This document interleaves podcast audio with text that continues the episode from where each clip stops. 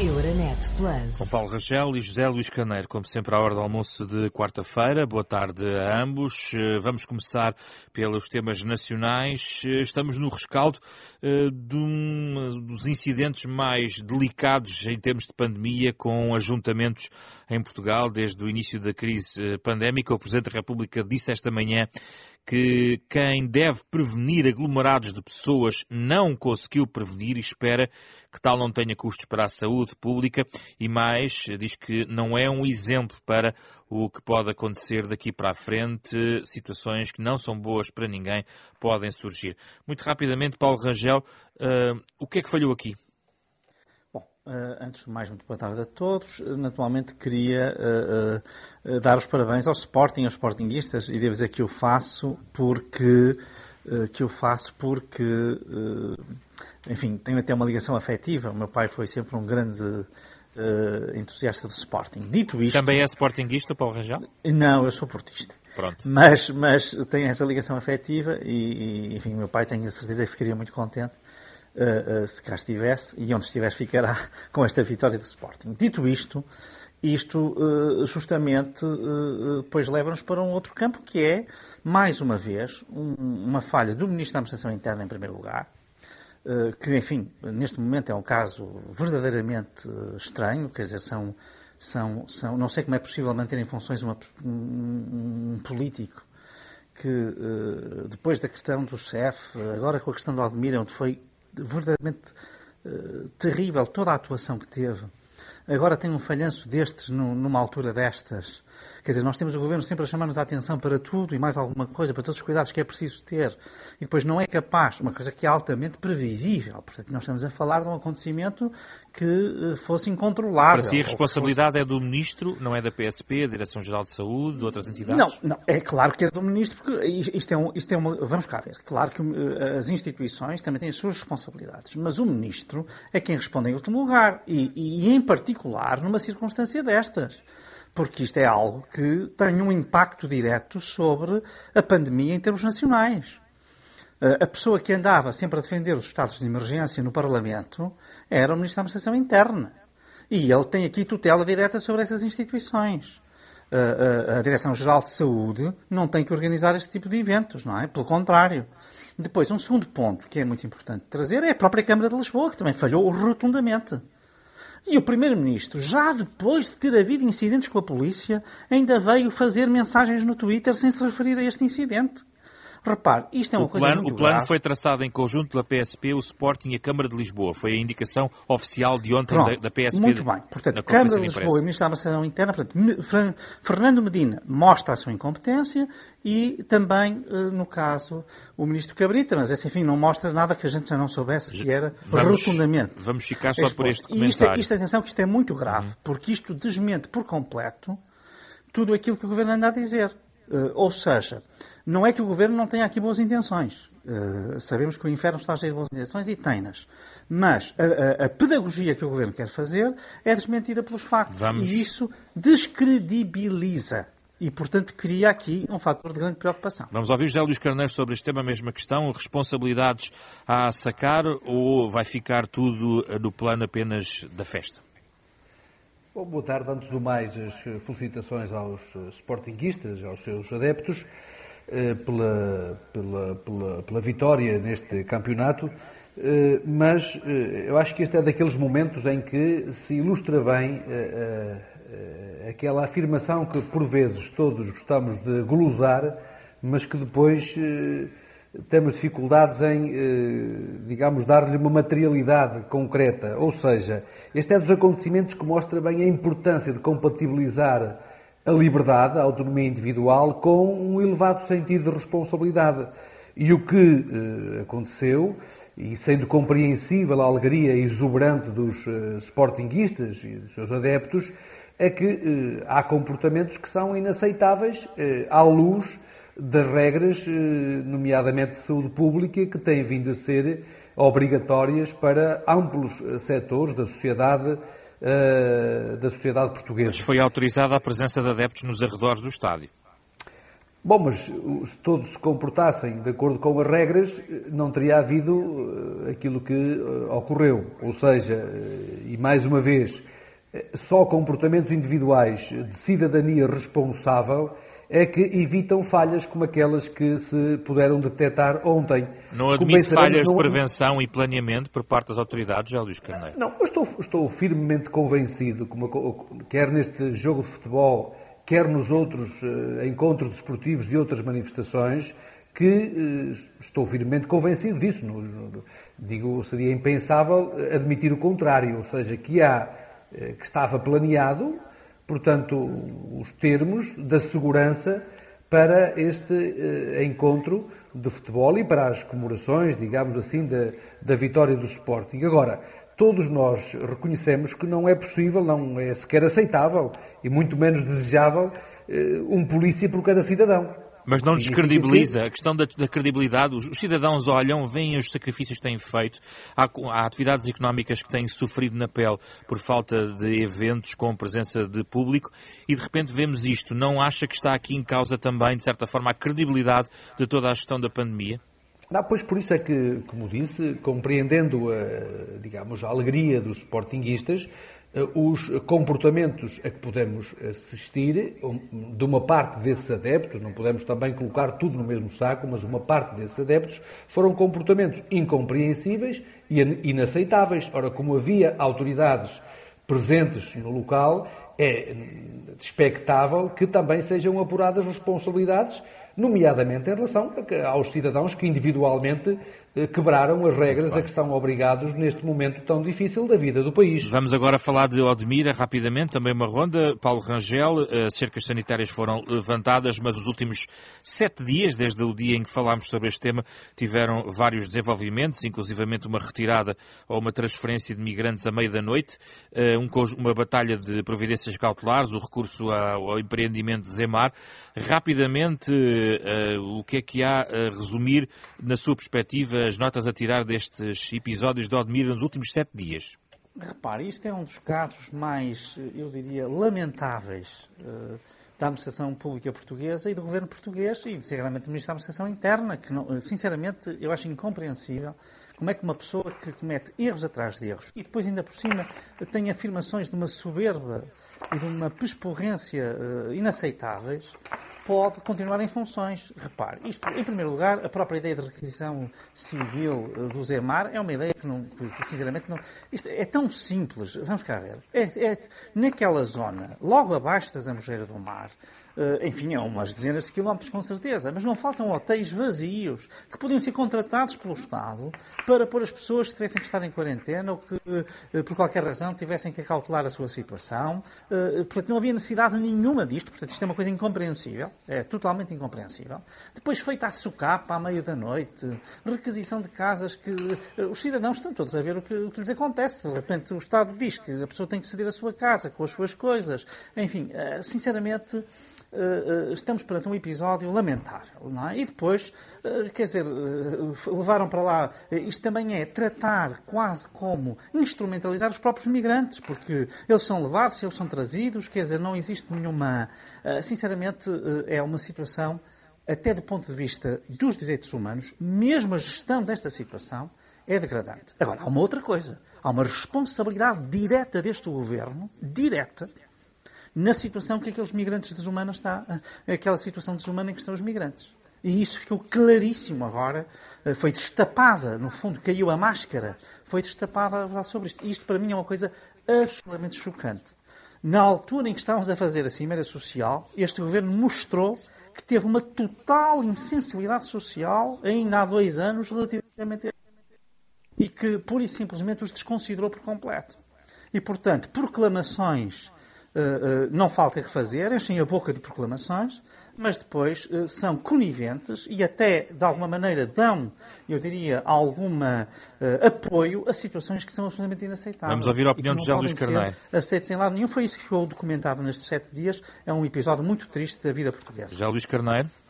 Sim, ora bom, eu queria dizer que o Primeiro-Ministro esteve muito bem ao ir ao local, ao ir ao terreno e ao ter, ao ter, ao ter estabelecido dois importantes acordos. Um com as entidades representativas dos empresários agrícolas e outro com a Câmara Municipal de Odmira. Um deles, um acordo, tem a ver com o realojamento até final do primeiro semestre, o que significa até junho do próximo ano 2022, em que os próprios empresários terão acesso aos fundos do FEDER para a construção de eh, habitações eh, condignas para estes eh, cidadãos migrantes, e um outro com a Câmara de Odmira, que será financiado no âmbito do PRR, para a construção de habitação para aqueles que já têm autorizações de residência e se encontram a residir em Odmira. Eu tive a oportunidade de dizer o que pensava num texto que publiquei. Eu sou um defensor do modelo de migrações assente, aliás, nos objetivos do Pacto das Migrações que nós eh, assinamos em dezembro de 2018. E tem que ver com, sempre que possível, o estabelecimento de acordos bilaterais eh, que afastem os intermediários, tanto quanto possível, eh, desses processos migratórios, para garantir que eles sejam regulados, que sejam seguros e que, sobretudo, cuidem dos direitos humanos. Então isso não está quer, a acontecer. Quer, quer na origem, quer na origem, quer no trânsito, quer também no acolhimento. Não Eu está a acontecer. Conta eu queria dar conta de que o Primeiro-Ministro fez muito bem ao reafirmar os valores que guiam a ação do Governo quanto aos cidadãos migrantes, ou seja, o do superior valor da igual condição e dignidade humana, e é isso que temos que procurar, eh, digamos, fazer cumprir por parte de todos os cidadãos, eh, quer as comunidades de acolhimento, quer também os próprios empresários que têm responsabilidades neste domínio, porque quando os cidadãos migrantes vêm com contratos de trabalho, nesses, eh, digamos, nos vistos que lhes são atribuídos, eh, estão também as condições de subsistência e também as condições de habitabilidade. Eh, e, portanto, há uma responsabilidade de diferentes níveis que tem que ser assumida por todos. Como, aliás, disse o Primeiro-Ministro, nós temos muitos migrantes neste setor de atividade, não apenas em Odmira, mas noutras regiões do país, e é muito importante que quando esses cidadãos vêm para o nosso território, nós queiramos para eles o mesmo que queremos para os cidadãos portugueses Ficamos emigrantes e lusodescendentes que estão em muitas outras comunidades do mundo. Ficou clara a sua posição, José Luís Carneiro. Vamos partir para os temas europeus, eh, sendo que estes temas nacionais certamente eh, onde voltar aqui ao nosso programa. Temas europeus, a Cimeira do Porto, a Cimeira Social, eh, adotando as metas do Plano de Ação para aplicar o Pilar Europeu dos Direitos Sociais, também a Cimeira União Europeia e Índia, mas Paulo Rangel ficou em debate a questão do levantamento das patentes e aqui divergências entre os Estados-membros. Eh, eh, do ponto de vista do cidadão comum, como é que se pode explicar que, sendo o levantamento de patentes, em princípio, eh, algo que poderia ser positivo para fazer chegar as vacinas a mais gente, haja resistências neste sentido? Bom, deixe-me só fazer um ponto, que é o seguinte. Quer no primeiro caso dos incidentes ontem e dos festejos, quer no caso de Odmira, aqui uh, uh, o meu colega de painel, José Luís Carneiro, não assume nenhuma responsabilidade das autoridades públicas, nem do governo, nem dos ministros. Vamos avançar para o tema europeu. Não, não, isto não, desculpe, isto tem que ser dito. Mas eu tenho o tempo que tenho Porque que cumprir. fala, eu sei que tem tempo, mas quer dizer, fala-se aqui como se o governo não tivesse nada a ver com nada. Este governo está em funções há seis anos.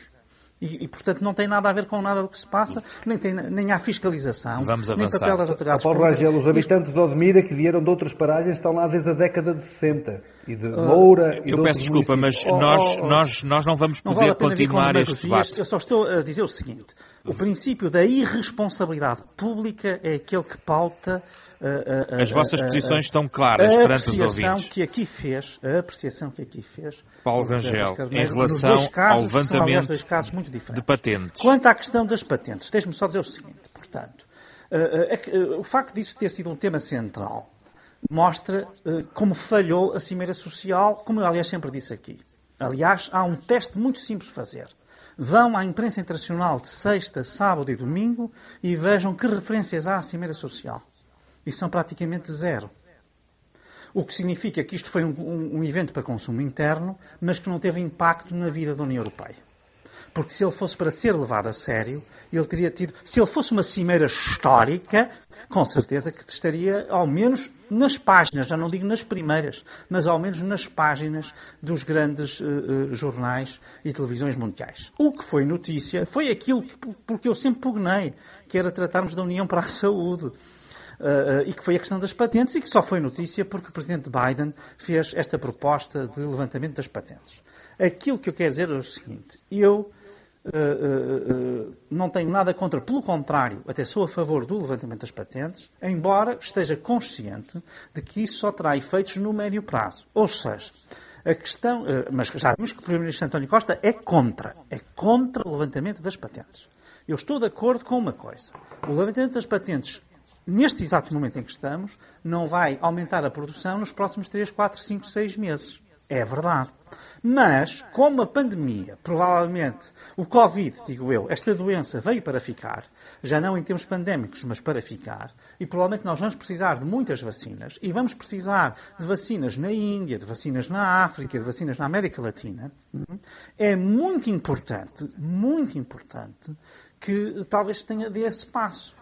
Mas para o médio prazo, eu estou totalmente de acordo que nós não podemos baixar a guarda quanto à capacidade de produção. E há aqui uma falácia que mesmo Ursula von der Leyen utilizou e que é uma falácia.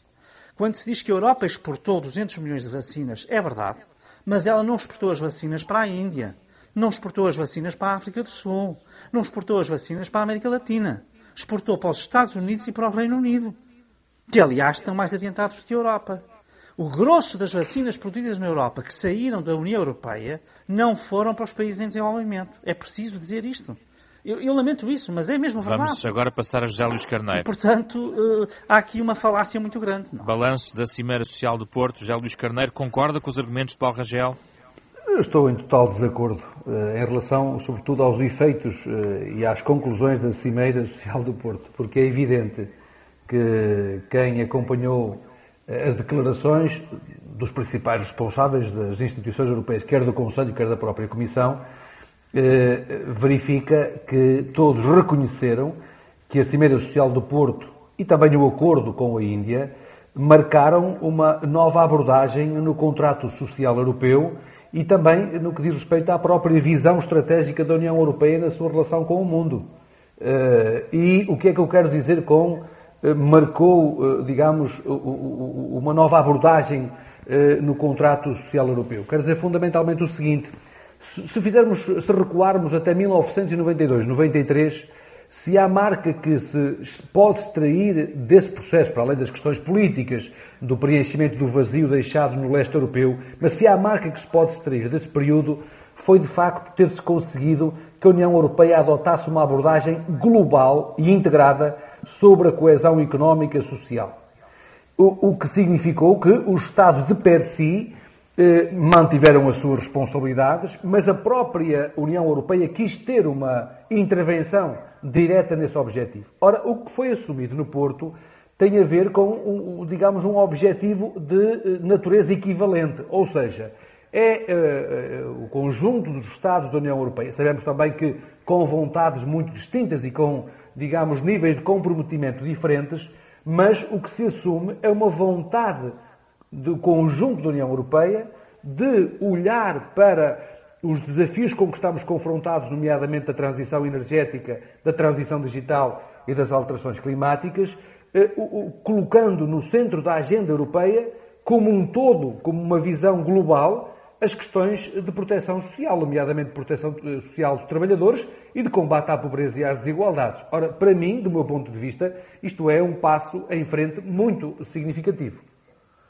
Estamos prestes a terminar. Alguma nota adicional, uh, uh, Paulo Rangel, em relação. Há uma coisa que eu queria dizer seguinte, muito rapidamente. Com a Índia, eu sempre disse o que pensava e acho que foi uma aposta estratégica muito correta do governo português e, e embora, enfim, aqui um pouco ensombrada pela situação que vive a Índia. Na questão da Cimeira Social, enfim, eu não, não, não tenho que dizer mais nada.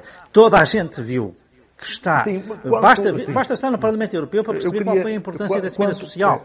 Foi zero. Quanto ao acordo, zero. Quanto ao, quanto ao acordo, Carneiro, sim. quanto ao acordo, quanto ao acordo com, com, com, com, de comércio e de investimento eh, com a Índia, eu acho que ele é muito, para, ele, para além de ter um efeito uh, concreto nas relações União Europeia-Índia, tem também uma carga simbólica muito relevante. Quer dizer, eu, eu lembro que nós, portugueses, andámos durante séculos com uh, o grande objetivo de alcançar a Índia por via marítima e somos nós, é pela mão de Portugal, que eh, a União Europeia e a Índia se reencontram neste, nesta cimeira. Eu acho que tem aqui, tendo em conta as funções que a Índia tem hoje em termos uh, internacionais, eu recordo que foi a Índia que, por exemplo, em muito contribuiu para uma nova abordagem do comércio internacional, uma abordagem mais justa, mais equilibrada, em torno dos países em vias de desenvolvimento. E eu eh, acho que é muito uh, sintomático, é muito significativo este reencontro de, de, relações entre a União Europeia e a Índia, porquanto elas têm uma expressão do ponto de vista do equilíbrio uh, económico, comercial e político internacional. Muito claro bem. está que uma cimeira de pé de si nada alterará. Alterar-se-á se houver agora um trabalho continuado e uh, de aprofundamento deste acordo que foi estabelecido. Ficamos com a vossa opinião. José Luís Carneiro, Paulo Rangel, foi o Casa Comum desta semana. Euronet Plus. Milano, Zagreb. Bruxelas, Sofia, Riga. Euronet Plus, a rede europeia de rádios para compreender melhor a Europa.